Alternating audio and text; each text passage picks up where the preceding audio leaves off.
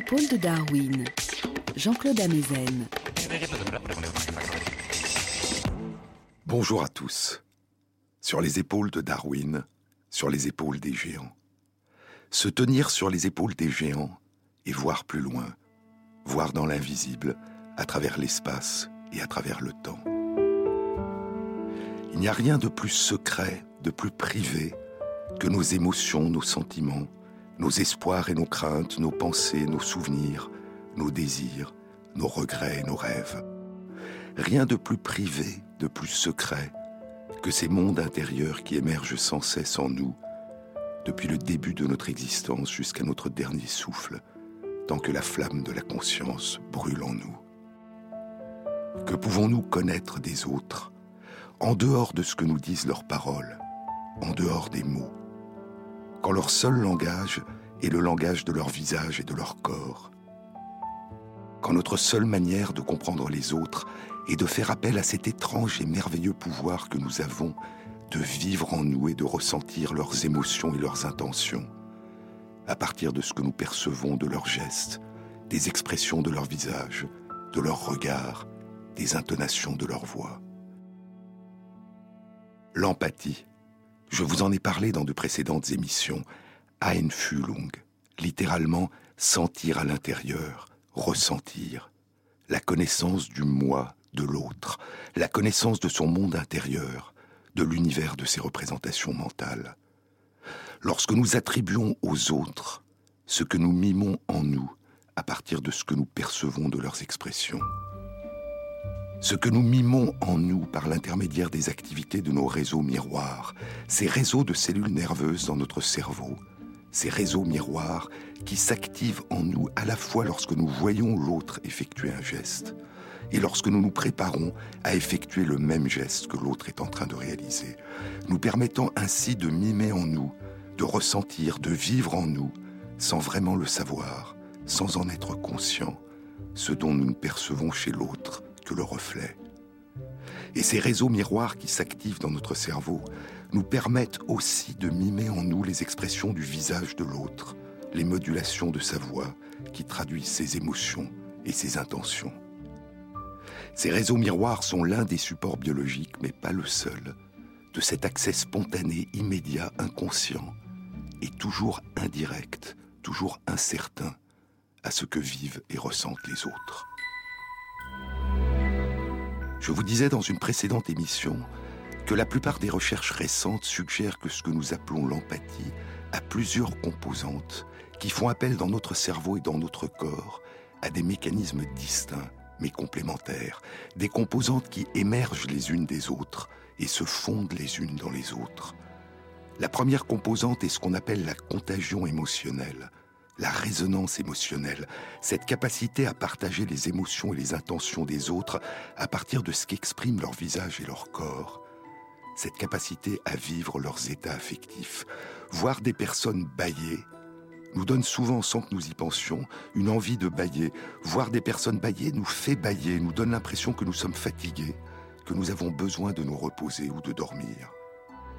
Voir des personnes sourire nous donne souvent, sans que nous y pensions, envie de sourire ou de rire, nous donne l'impression que nous sommes heureux, que quelque chose d'agréable est en train de se produire.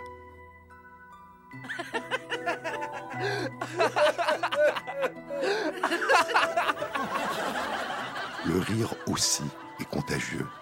Entendre des personnes rire nous donne souvent spontanément envie de rire, nous donne l'impression que quelque chose de drôle est en train de se produire. Voir une personne exprimer la peur nous fait ressentir la peur, nous donne l'impression que nous sommes en présence d'un danger.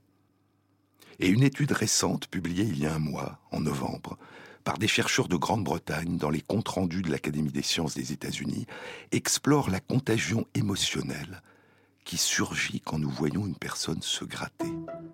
Nous ressentons alors une sensation soudaine de démangeaison et l'envie soudaine de nous gratter. L'étude montre que rien de semblable ne se produit si des personnes voient un film dans lequel d'autres personnes se tapotent le bras. Notre réaction est spécifique à la vue d'une personne en train de se gratter. Et l'imagerie cérébrale fonctionnelle révèle une activation de la plupart des régions cérébrales qui sont activées si on nous injecte dans la peau du bras une petite quantité d'histamine qui provoque une démangeaison.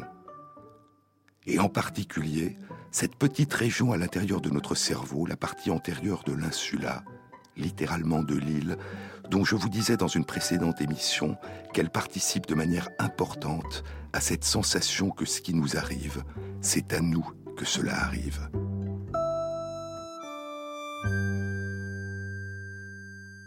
La partie antérieure de l'insula, qui semble intégrer toutes les perceptions des modifications qui surviennent en nous, à l'intérieur de notre corps, et les convertir en sensations subjectives, en source d'attention, d'émotion, d'intention d'agir.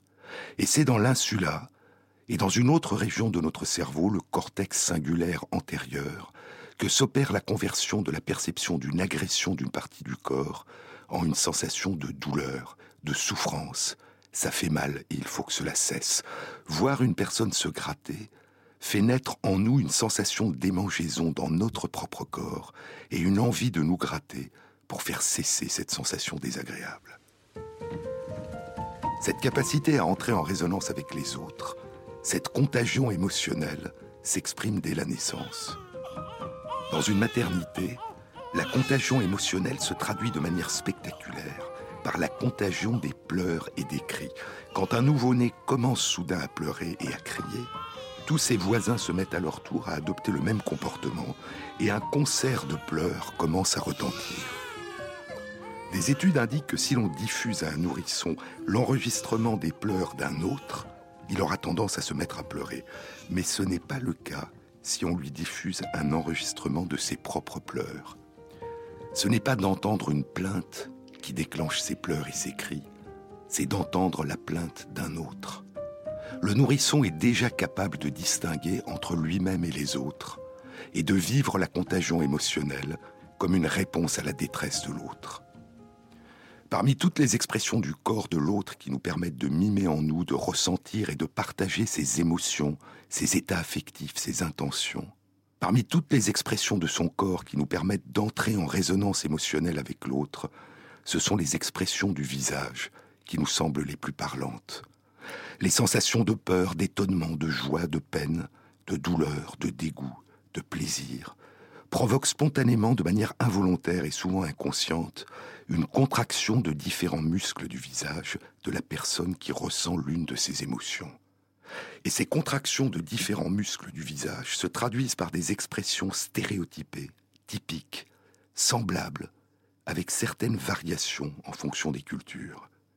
C'est parce que nos émotions et nos états affectifs se traduisent dans notre corps et sur notre visage qu'elles peuvent être lues et partagées par d'autres. Sans cette expression de nos émotions, il n'y aurait pas de partage, hors du partage abstrait que permet le langage. D'une manière générale, nous accordons une très grande attention au visage de l'autre. Et la reconnaissance fine, précise des visages implique notamment une région particulière de notre cerveau, le gyrus fusiforme. Une étude récente suggère que cette région est indispensable non seulement à notre reconnaissance des différents visages, mais à l'identification d'un visage comme visage, à notre capacité de réaliser qu'il s'agit d'un visage. Mais indépendamment de cette capacité d'identification d'un visage et de notre capacité à reconnaître un visage particulier parmi tous les autres visages que nous connaissons, nous sommes aussi extrêmement sensibles aux émotions exprimées par un visage, même quand nous ne sommes pas conscients que nous avons vu ce visage. Une image qui n'apparaît devant nos yeux que pendant un peu moins de 4 centièmes de seconde, nous la percevons, mais nous ne savons pas nous ne sommes pas conscients que nous l'apercevons. Et nous n'avons pas de souvenir conscient de l'avoir perçue. C'est ce qu'on appelle une image subliminale. Et pourtant, elle peut s'imprimer pour un temps dans notre mémoire, sous la forme d'un souvenir inconscient.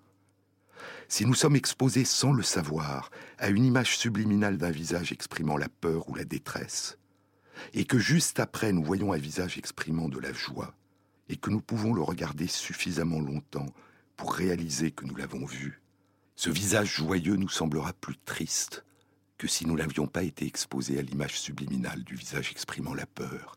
Notre état émotionnel a été modifié par un souvenir inconscient. L'influence en nous de ce que nous avons perçu sans savoir que nous l'avons perçu. Notre état affectif s'est modifié. Les émotions de l'autre résonnent en nous comme seule trace, comme seul témoignage d'une rencontre qui nous a échappé. Mais cette contagion émotionnelle inconsciente peut prendre des formes encore plus étranges. Certaines personnes perdent la vue à la suite de lésions de la rétine. Les yeux ne perçoivent plus alors les photons de lumière qui les frappent. Mais d'autres personnes peuvent beaucoup plus rarement perdre la capacité de voir non pas en raison de lésions de l'œil, mais en raison de lésions qui détruisent les régions du cerveau qui sont impliquées dans la vision, les aires visuelles situées à la surface postérieure du cerveau, le cortex visuel. Les photons de lumière s'impriment toujours sur la rétine, qui émet toujours des influx nerveux, mais le cortex visuel du cerveau a perdu la capacité de traduire ces signaux et de faire émerger en nous des images. Si la lésion a détruit le cortex visuel dans l'hémisphère droit du cerveau, c'est la vision à partir de l'œil gauche qui est perdue. Si la lésion a détruit le cortex visuel dans l'hémisphère gauche, c'est la vision à partir de l'œil droit qui est perdue. Et si la lésion ne touche qu'une partie du cortex visuel droit, c'est une partie du champ visuel de l'œil gauche qui est perdue. C'est ce qu'on appelle un scotome. Et si, ce qui est très rare, la lésion détruit à la fois les cortex visuels droit et gauche dans le cerveau. La personne devient complètement aveugle. Elle ne voit plus rien. Et pourtant, depuis plusieurs dizaines d'années, des travaux ont commencé à révéler que bien que les personnes soient persuadées qu'elles ne voient rien, qu'elles sont complètement aveugles, elles sont, de manière apparemment paradoxale, capables de voir ce qu'elles ne savent pas qu'elles voient. Ce phénomène pendant longtemps a fait l'objet de doutes en raison de son apparente étrangeté.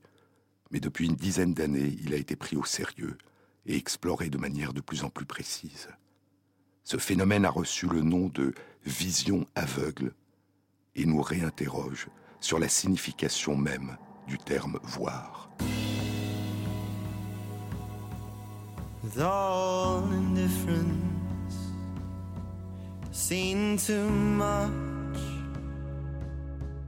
To call it love. Complete and full of nowhere. From beneath comes the heat. Received somehow deaf to call. When the call was for such so steep sliding down ways built the nest caught undressed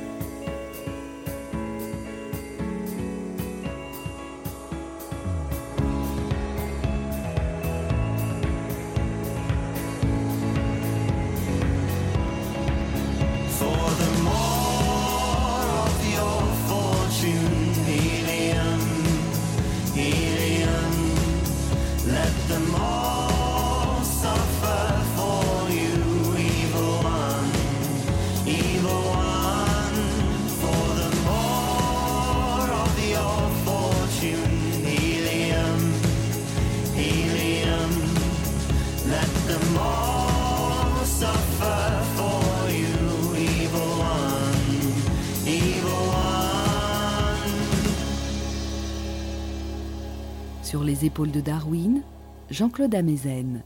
Il y a près de 40 ans, en 1973, Ernst Poppel, Richard Held et Douglas Frost, du département de psychologie du Massachusetts Institute of Technology aux États-Unis, publiaient dans la revue Nature l'une des premières études suggérant l'existence de ce qui a plus tard été appelé la vision aveugle. Les chercheurs avaient demandé à des personnes devenues aveugles après la survenue de lésions du cortex visuel cérébral de repérer un petit spot lumineux qui apparaissait au hasard pendant un temps très bref dans leur champ visuel aveugle. Les personnes étaient, comme on pouvait s'y attendre, incapables de dire où apparaissait le spot lumineux. Les chercheurs leur ont alors demandé de tendre le doigt dans la direction du spot lumineux. Comment voulez-vous que je vous désigne ce que je ne peux pas voir demande une personne. Essayez de deviner, répond le chercheur. Et les personnes pointent du doigt dans la bonne direction. Elles ne peuvent pas dire, elles ne peuvent pas déclarer où est apparu le spot lumineux, mais elles peuvent désigner l'endroit sans savoir qu'elles l'ont vu. Plus tard, d'autres expériences montreront que ces personnes peuvent saisir correctement un objet qui apparaît soudainement, ce qui indique qu'elles apprécient la forme, le volume, la distance, le mouvement de l'objet, sans savoir qu'elles le voient, sans être conscient qu'elles le voient. Plus tard encore, Béatrix de Gelder en Hollande, puis à l'université Harvard aux États-Unis, découvre que lorsqu'elle demande à une personne dont les deux cortex visuels cérébraux ont été détruits par un accident, la personne est complètement aveugle, lorsqu'elle demande à la personne de se déplacer dans un couloir encombré d'objets, la personne marche en évitant les objets, sans savoir, sans pouvoir dire qu'il y avait des objets et qu'elle les a évités. La vision aveugle, voir, ce que l'on ne sait pas qu'on voit. Non seulement voir sans le savoir un spot lumineux ou un objet, non seulement pouvoir y répondre, pouvoir saisir un objet, pouvoir éviter des objets, mais aussi distinguer sans le savoir, sans en être conscient, les émotions exprimées par un visage et les partager. Des études récentes réalisées par Béatrix de Gelder et ses collaborateurs indiquent que lorsqu'on présente à une personne qui a une lésion du cortex cérébral visuel, lorsqu'on lui présente dans son champ de vision aveugle une photo d'un visage qui exprime de la joie ou de la peur, et qu'on mesure la dilatation de la pupille de la personne, sa transpiration, les changements de son rythme cardiaque, on découvre que la personne répond sans le savoir aux émotions exprimées par le visage sur la photo, la joie ou la peur. La personne ressent une émotion. Mais si on lui présente une photo d'un visage qui a une expression neutre, la personne n'a aucune réaction. Lorsque les chercheurs ont mesuré la contraction des muscles du visage de la personne qui regarde la photo, sans savoir qu'elle la voit, les chercheurs ont découvert que la personne commence à mimer l'expression du visage qu'elle regarde sans savoir qu'elle le voit. Les chercheurs ont détecté une ébauche de contraction des muscles impliqués dans le sourire si le visage sur la photo a une expression joyeuse, ou une ébauche de contraction de muscles impliqués dans le froncement des sourcils si le visage sur la photo exprime la peur, suggérant ainsi que les neurones miroirs, les systèmes miroirs du cerveau de la personne en train de regarder, sont en train de mimer de faire ressentir, de faire partager à la personne l'expression de l'émotion qu'elle voit sans le savoir sur le visage de l'autre. Que signifie voir? Il y a deux ans, en 2010, Béatrix de Gelder et Marco Tamietto publiaient une synthèse et une longue discussion de l'ensemble de ces données dans la revue Nature Reviews Neuroscience. Le titre de leur article était Les bases cérébrales de la perception non consciente des signaux émotionnels.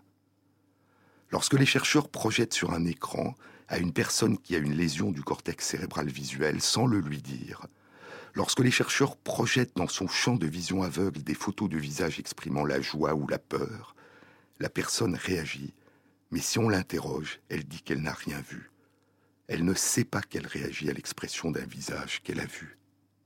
Quand les chercheurs lui demandent Qu'est-ce que vous voyez? Elle répond rien. Mais si les chercheurs lui disent Et si c'était une émotion, ce serait de la joie ou de la peur? La personne répond le plus souvent correctement. Si son attention est attirée sur ce qu'elle voit sans le savoir, si on lui dit qu'elle sera capable de deviner, qu'il suffit qu'elle se laisse aller à son intuition, qu'elle se jette à l'eau, alors elle devient capable de dire avec des mots ce à quoi elle a réagi sans le savoir.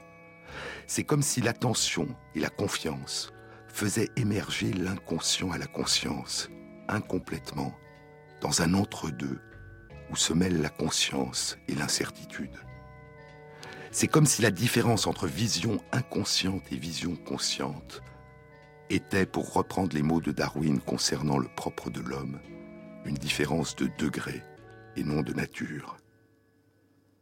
Ce qui peut alors émerger à la conscience lors de la vision aveugle est partiel, incomplet. C'est une reconnaissance des formes simples des objets qui apparaissent et qui disparaissent, de leur volume, de certains mouvements, de certaines couleurs. C'est une reconnaissance des émotions exprimées par un visage, mais sans reconnaissance de l'identité de ce visage. La personne ne peut pas dire de qui il s'agit, même si elle connaît ce visage. Et la personne ne peut pas dire s'il s'agit du visage d'un homme ou d'une femme. La personne ne le sait pas. Ce qui affleure à la conscience dans la vision aveugle, ce qui affleure à la conscience, à condition d'attirer l'attention de la personne sur ce qu'elle a vu, sans réaliser qu'elle l'a vu, c'est seulement une partie de la réalité visible d'un visage. Et cette partie de la réalité, ce sont les émotions qui expriment le visage, les émotions qui seront ressenties par la personne, qui seront partagées inconsciemment. C'est ce lien qui se tisse en permanence entre nous et les autres. Il y a en nous un savoir sur le monde et sur nous-mêmes dont nous sommes le plus souvent inconscients. Un savoir qui se transmet sous la forme d'états affectifs, qui voyagent de nous aux autres et des autres à nous. Un savoir mouvant, insaisissable, et qui pourtant nous transforme. Le moi est plus vaste que le narrateur qui dit je, écrit Sirius Tvet dans La femme qui tremble. Le moi est plus vaste que le narrateur qui dit je. Autour et en dessous de l'île de ce narrateur conscient de lui-même s'étend un vaste océan d'inconscient, fait de ce que nous ne savons pas ou que nous avons oublié. Une vérité étonnante, faite de brume et de brouillard, et du fantôme non reconnaissable de la mémoire et du rêve. Une vérité qui ne peut pas être tenue dans mes mains, car elle est toujours en train de s'envoler et de s'échapper, et je ne peux pas dire si c'est quelque chose ou rien. Je la poursuis avec des mots, même si elle ne peut pas être capturée. Et parfois, de temps en temps, j'imagine que je m'en suis approché.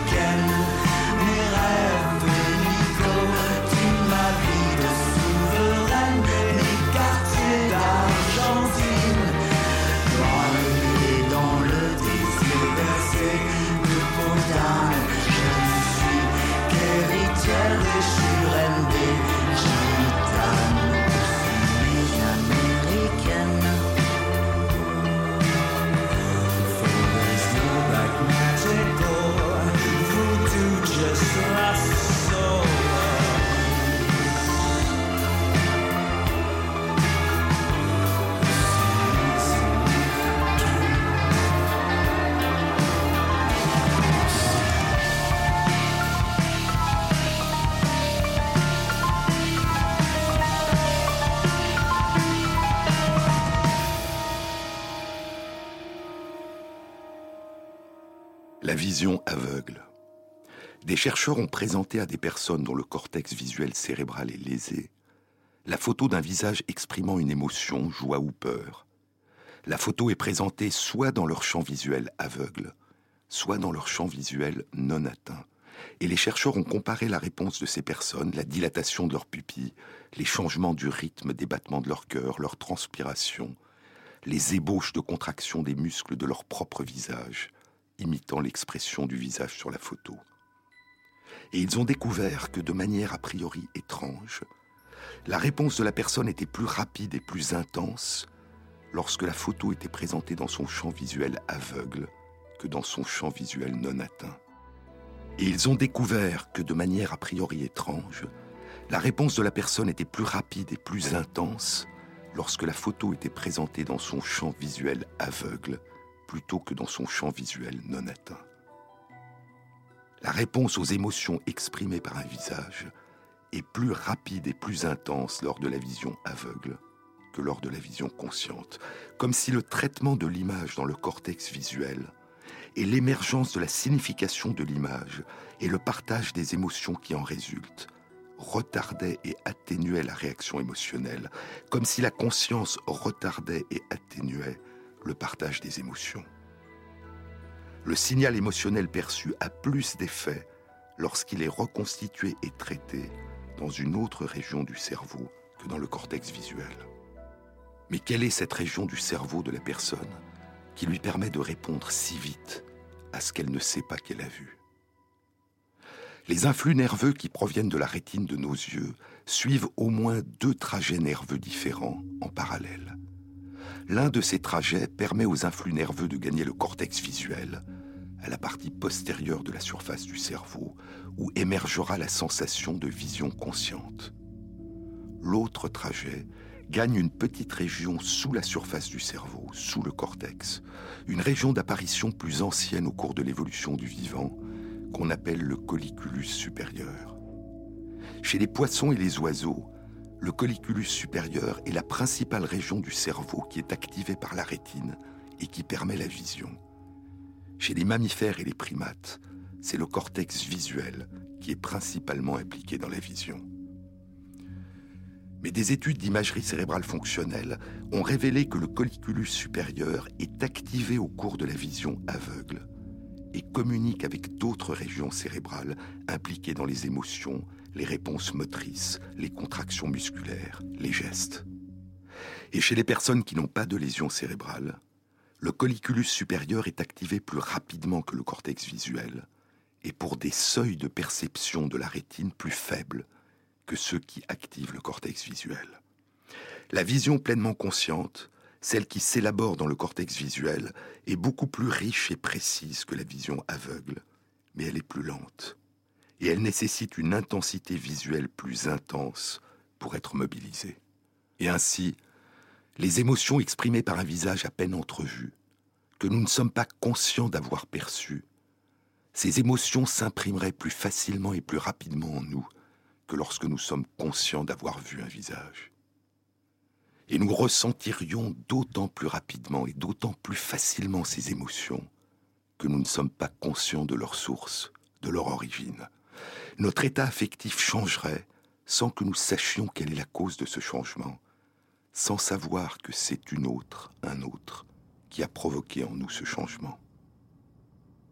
Mais cette vision aveugle des personnes atteintes de lésions du cortex visuel est-ce qu'elle représente véritablement une révélation par défaut d'une des manières habituelles et inconscientes que nous avons de voir dans notre vie de tous les jours Ou est-ce qu'elle résulte d'un processus d'adaptation à la perte de fonctionnement du cortex visuel? Est-ce qu'elle résulte d'une de ces extraordinaires capacités de recomposition, de compensation, de reconstruction du cerveau en cas de survenue de lésions cérébrales? Cette question a été récemment explorée chez des personnes volontaires qui ne souffrent d'aucune lésion cérébrale et d'aucun trouble de la vision. Elle a été explorée à l'aide d'une technique particulière de plus en plus employée dans les études de neurosciences, la stimulation magnétique transcrânienne. Il s'agit de l'application sélective sur une partie du crâne d'un champ magnétique qui provoque une inactivation temporaire et réversible des influx nerveux dans les régions du cerveau situées sous cette partie du crâne. Les chercheurs ont appliqué le champ magnétique sur la partie postérieure du crâne, induisant une inactivation sélective et transitoire du cortex visuel.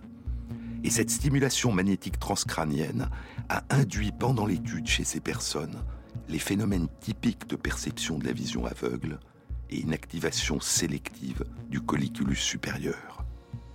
Et ainsi se révélait qu'il suffit que le cortex visuel soit temporairement inactivé pour qu'une vision aveugle se mette à opérer. Cette vision aveugle, dont il semble que nous soyons tous capables, a-t-elle aussi des effets importants sur nous lorsque notre cortex visuel est actif? Ou ces effets ne deviennent-ils importants que lorsque notre cortex visuel est inactivé? Ou lorsque les signaux visuels qui parviennent à notre rétine sont trop faibles pour activer notre cortex visuel? Il est difficile de répondre, mais l'ensemble de ces données suggère qu'une partie de notre vision et de nos réponses émotionnelles à ce que nous voyons est inconsciente. Non seulement nous mimons en nous par l'intermédiaire de nos réseaux de neurones miroirs ce que nous voyons des expressions des autres, mais une partie de ce que nous voyons et de ce que nous mimons en nous nous est probablement inconscient. Et si nous ne pouvons pas détecter l'origine des signaux émotionnels qui nous ont touchés, nous pouvons probablement percevoir les changements émotionnels qu'ils ont provoqués en nous, même si nous n'en connaissons pas l'origine. C'est la part d'invisible qu'il y a dans le visible, la part que nous voyons sans savoir que nous la voyons, la part des autres qui s'imprime en nous. Les capacités d'apprentissage et de plasticité du cerveau sont considérables, et ces capacités d'apprentissage et de plasticité expliquent probablement l'existence chez de nombreuses personnes atteintes de lésions du cortex visuel cérébral d'une capacité à apprendre progressivement à faire affleurer à leur conscience leur vision aveugle, à apprendre progressivement à voir consciemment ce qu'ils voyaient jusque-là sans le savoir. Qu'est-ce que vous voyez? demandent les chercheurs. Rien. Mais si c'était une lettre, ce serait plutôt un A, un B ou un C. Un A, répond la personne. Et si c'était une émotion sur ce visage, ce serait plutôt de la joie, de la peur ou de la tristesse De la joie. Des études récentes réalisées par l'équipe de Sylvie Chocron à Grenoble indiquent que si l'on demande à des personnes qui ont perdu une partie de leur vision, à la suite de lésions de leur cortex visuel cérébral, si on demande à ces personnes de deviner ce qu'elles ne savent pas qu'elles voient, en leur donnant confiance, en leur indiquant si ce qu'elles devinent correspond à la réalité, ce qui est souvent le cas, ou en leur indiquant si ce qu'elles devinent ne correspond pas à la réalité, la plupart de ces personnes finissent au bout de trois mois par voir consciemment ce qu'elles ne savaient pas qu'elles voyaient et ne pouvaient que deviner à leur propre surprise lorsqu'on leur demandait de deviner.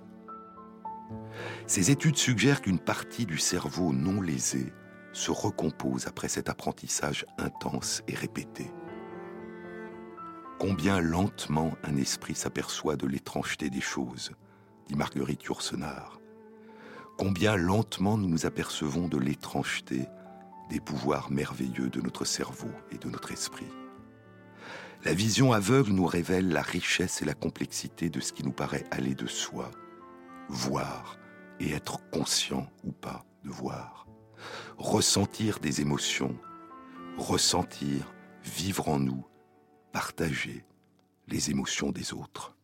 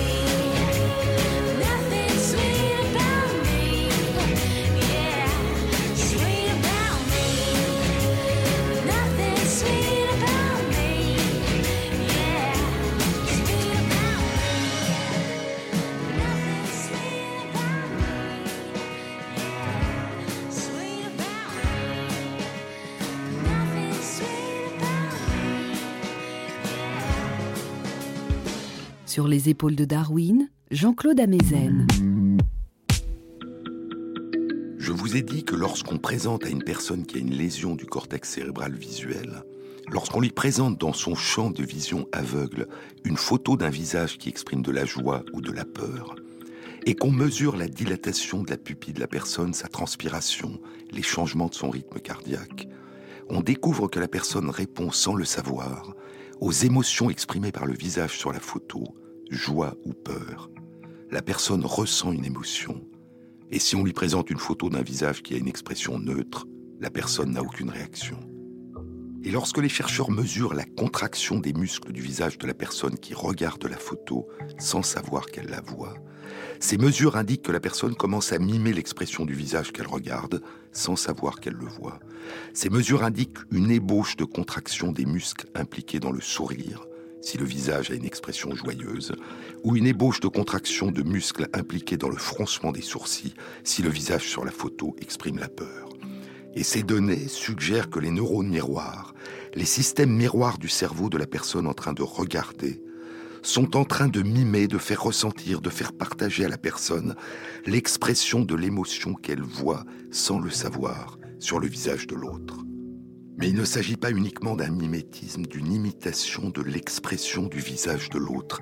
Il s'agit d'une manière beaucoup plus générale d'un partage des émotions exprimées par l'autre. En effet, quand les chercheurs présentent dans le champ visuel aveugle de cette personne une photo non pas d'un visage, mais d'une posture d'un corps sans le visage, une posture qui exprime la peur ou la joie, les mêmes ébauches de contraction des muscles exprimant la joie ou la peur apparaissent sur le visage de la personne qui a vu la photo sans savoir qu'elle l'a vue. La personne ressent et vit dans son esprit et dans son visage les émotions exprimées par le corps de l'autre. Notre capacité à partager les émotions des autres à partir des expressions de leur visage a fait l'objet de très nombreuses études, mais souvent le visage nous donne moins d'informations sur ce que vit la personne que n'en donnent les mouvements de son corps. Les mouvements du corps suggèrent non seulement l'état émotionnel de la personne, mais aussi les actions qu'elle entreprend en réponse à cet état émotionnel. La vue d'un visage exprimant la peur nous signale et nous fait partager la sensation de l'existence d'une menace, d'un danger, mais ne nous dit rien sur la nature de la menace, ni sur la réponse appropriée qu'il conviendrait d'adopter face à cette menace. En revanche, un coup d'œil au corps de la personne nous en dit beaucoup plus. Parce que les mouvements du corps varient en fonction du contexte. La fuite, par exemple, lors d'une explosion, et la direction de la fuite, la direction vers laquelle la personne se précipite, ou au contraire, l'immobilité soudaine, figée de la personne à la vue d'un serpent. Mais quelle est la part dans la contagion émotionnelle, dans la résonance émotionnelle, de notre capacité à vivre en nous les expressions du visage des autres et les expressions de leur corps? Est-ce que le langage émotionnel du corps de l'autre nous permet mieux que l'expression de son visage de détecter non seulement ses intentions, mais son véritable état affectif le corps nous révèle-t-il plus clairement les émotions de l'autre que l'expression de son visage? C'est cette question qu'une étude vient d'explorer. Elle a été réalisée par des chercheurs de l'université de Princeton et de New York aux États-Unis et de Nijmegen aux Pays-Bas. Et elle a été publiée il y a une semaine, à la fin du mois de novembre, dans la revue Science. La plupart des études qui avaient indiqué jusque-là notre très bonne capacité à distinguer différentes émotions à partir de la vue d'un visage avait été réalisé à partir de photos de personnes qui prenaient une pause, des photos soigneusement sélectionnées pour exprimer clairement des émotions de nature différente. Les chercheurs qui viennent de publier leurs résultats la semaine dernière ont exploré la part de l'expression du visage de l'autre et de l'expression du corps de l'autre dans notre capacité à ressentir et à identifier leurs émotions, dans notre capacité à faire la distinction entre leurs sensations de joie ou de chagrin, leur sensation de plaisir ou de douleur, leur sentiment de victoire ou de défaite, dans des situations réelles de la vie courante, et au moment où ces émotions sont le plus intensément ressenties et exprimées. Les chercheurs ont demandé à plusieurs groupes de personnes d'identifier à partir de photos de champions et de championnes de tennis qui exprimaient leurs émotions au moment où ils venaient de gagner un point ou de perdre un point, Les chercheurs ont demandé aux personnes d'identifier si le visage exprimait une émotion positive, due à la victoire, ou une émotion négative, due à la défaite. Il s'agissait soit de photos du visage des champions ou des championnes de tennis, soit de photos de leur corps sur lesquelles on ne voyait pas leur visage, soit de photos sur lesquelles on voyait à la fois leur corps et leur visage. Les personnes qui ne voyaient que le visage sur la photo ne parvenaient pas à identifier correctement les émotions des joueurs. Les personnes qui voyaient le corps les distinguaient bien, et les personnes qui voyaient à la fois le corps et le visage les distinguaient le mieux. Pourtant, lorsque les chercheurs demandaient à des personnes si elles pensaient que c'était la vue du visage ou du corps qui leur permettrait le mieux de distinguer les émotions, 80% des personnes répondaient le visage, seulement 20% le visage et le corps, et aucune ne répondait le corps. Nous avons l'illusion que c'est l'expression du visage qui nous permet le mieux de ressentir et d'identifier les émotions intenses de l'autre. Et nous méconnaissons notre capacité à interpréter les émotions par les expressions du corps. Les chercheurs ont ensuite exposé des personnes à des montages photos, des images composites, dans lesquelles des visages de joueurs gagnants étaient placés sur des corps de joueurs perdants, ou des visages de joueurs perdants sur des corps de joueurs gagnants, et les personnes attribuaient l'émotion positive ou négative du joueur ou de la joueuse en fonction de l'attitude de son corps et non en fonction de l'expression de son visage. Puis les chercheurs ont complété cette étude par d'autres études, dans lesquelles les visages et les corps photographiés dans des situations réelles exprimaient d'autres émotions intenses. Des émotions positives intenses, la joie, chez des personnes qui découvraient pour la première fois leur appartement qui venait d'être refait à leur goût, le plaisir, chez des personnes ressentant un plaisir sexuel intense, et des émotions négatives intenses, le chagrin, chez des personnes assistant à un enterrement, la douleur, chez des personnes en train de subir un piercing. Les photos de visage seules ne permettaient pas aux personnes de déterminer si l'émotion était positive ou négative. Et lorsque ces visages étaient montés sur des corps de joueurs ou de joueuses de tennis qui venaient de gagner ou de perdre, c'est l'émotion exprimée par le corps qui déterminait le caractère positif ou négatif de l'émotion identifiée. En d'autres termes, le visage d'une personne subissant un piercing ou pleurant un disparu, sur le corps d'un joueur ou d'une joueuse de tennis venant de gagner un point, était perçu comme exprimant une émotion positive, et un visage d'une personne joyeuse ou en plein plaisir sur le corps d'un joueur ou d'une joueuse de tennis venant de perdre un point était perçu comme exprimant une émotion négative. Ainsi, lors d'émotions intenses, l'expression du visage ne permet pas de ressentir et d'identifier la nature précise de l'émotion vécue par l'autre. Et bien que nous soyons persuadés que c'est l'expression du visage qui nous permet de déchiffrer et de partager l'état affectif de l'autre, c'est en fait l'expression de son corps, le langage émotionnel de son corps, qui nous révèle sans que nous en soyons conscients la nature véritable de ses émotions. Il y a à cette ambiguïté, à cette illisibilité de l'expression du visage lors d'émotions extrêmes, au moins deux explications. La première est d'ordre musculaire. Il est possible que l'intensité de l'émotion brouille les différences dans les processus de contraction musculaire qui d'habitude permettent d'exprimer sur le visage, de manière différente, la joie et le chagrin, le plaisir ou la douleur.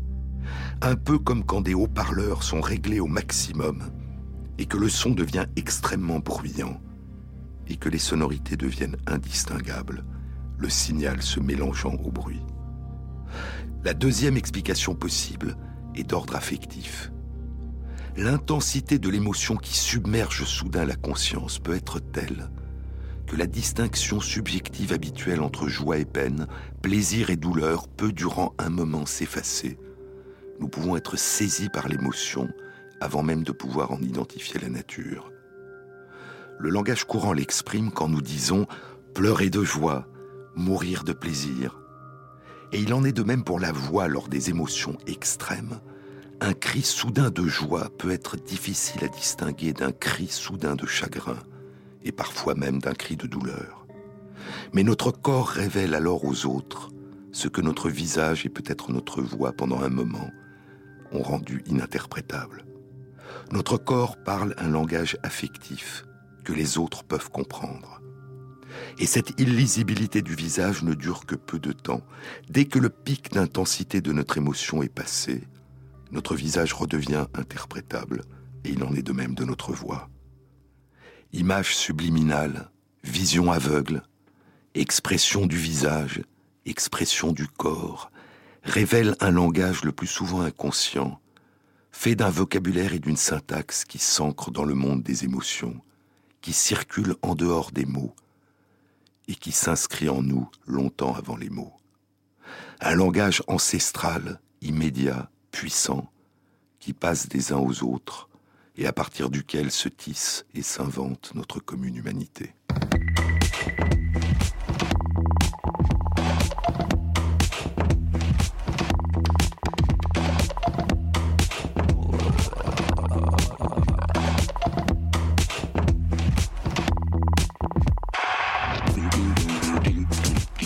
Cette émission a été réalisée par Christophe Imbert avec à la prise de son Dauphard Guéride et Thierry Dupin pour la programmation musicale.